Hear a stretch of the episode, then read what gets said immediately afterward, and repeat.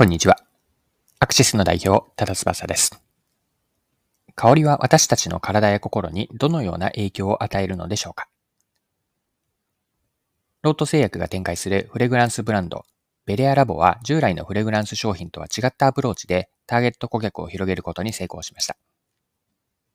今回はベレアラボがいかにしてフレグランス市場に新風を巻き起こしているのかについて見ていきます。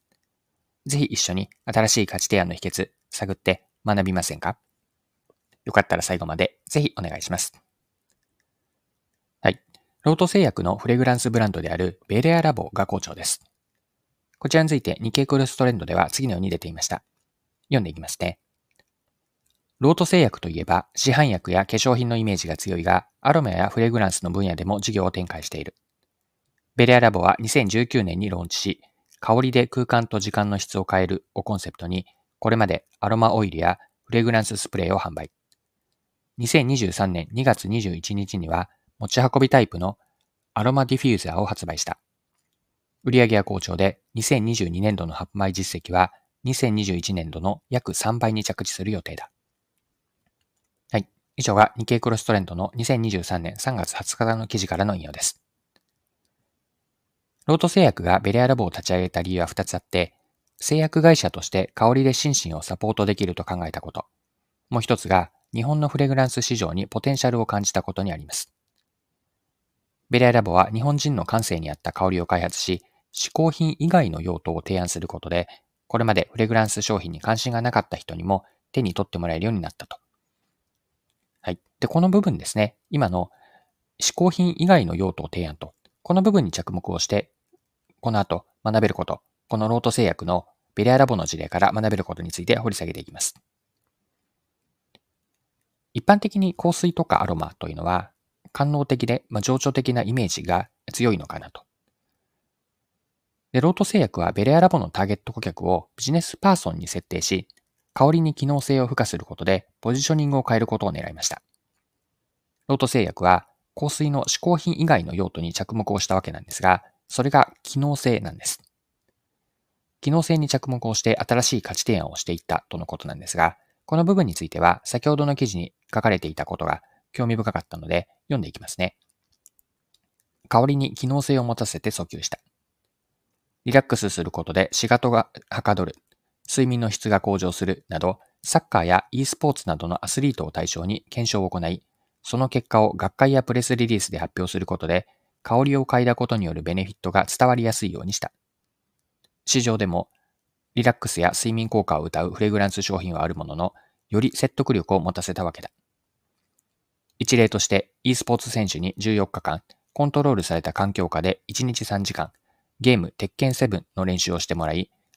練習空間にベレアラボのグリーンの後期構成成分がある状態の日とない状態の日を比較。すると被験者のうちの1人は香りを嗅いでない時に比べて嗅いだ時の方がデジタル疲労の回復率が4倍ほど高まった。また、香りを嗅いだことで、ビデオゲーム機、ビデオゲーム後の睡眠時間が延長。副交感活動、副交感神経活動が向上し、緊張度が低い状態で眠っていたという。こうした研究結果は、スマホやパソコンなどデジタル疲労に悩む人にも訴求力がある。ベレアラボは従来のフレグランス商品のような嗜好品としての側面だけではなく、機能面を押し出した反則方法を取ることで、ターゲット層を広げたと言える。冒頭の星代表の発言である、これまで香水が苦手だった人ほど、当ブランドの商品に興味を持ってくれている。特に男性客からの反応が良く、私たちとしても驚いているという発言の通り、男性客を取り込めたことも販売実績が好調な一因だ。はい、以上が記事です。ペレアラボは従来のフレグランス商品の嗜好品としてだけではなくて、機能面を打ち出したんです。ロート製薬は人々の香水に対する価値イメージを香りによって気分を変えたり、まあ、色気を出すものから心身を望ましい状態に変えてくれるものと、このように自社のベレアラボの価値イメージをシフトさせたんです。これによって香りから健康を支えるという新しい香水の価値がベレアラボの提案によって生まれていると。この点、マーケティングから興味深いです。今回のロト製薬のベレアラボの事例は、パーセプションチェンジの成功例なんです。パーセプションというのは知覚とか認識、あるいは価値イメージといった意味があるんですが、このパーセプションチェンジですね。価値イメージの変化。ここに成功の要因があるのかなと。で、マーケティングの文脈においては、商品やカテゴリーにどれだけ良い価値イメージを持ってもらうかが大事なんです。今回の事例に当てはめると、香水を今までと同じように、香りによって気分を変えたりとか、まあ、色気を出しませんか？という提案では、ターゲット顧客であるビジネスパーソンには、まあ、おそらく興味を持たれず、ピンとこないのではないのかなと。まあ、しかし、心身を望ましい状態に変えてみませんか？という価値イメージで香水を提案すれば、心に響くわけです。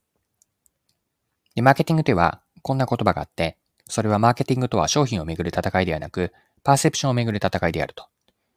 まあ、こんな言い回しがあるんですよね。マーケターの役割は、お客さんがまだ気づいていないであろう商品とかカテゴリーの価値を見出して、それを魅力的だと思ってもらうような価値提案をすることにあります。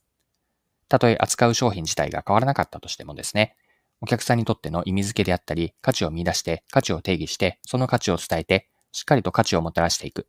ここ、マーケティングの役割で重要です。はい、そろそろクロージングです。今回は、ロード製薬のフレグランスブランドであるベレアラボを取り上げて学べることを見てきました。最後に学びのポイントを振り返ってまとめておきましょう。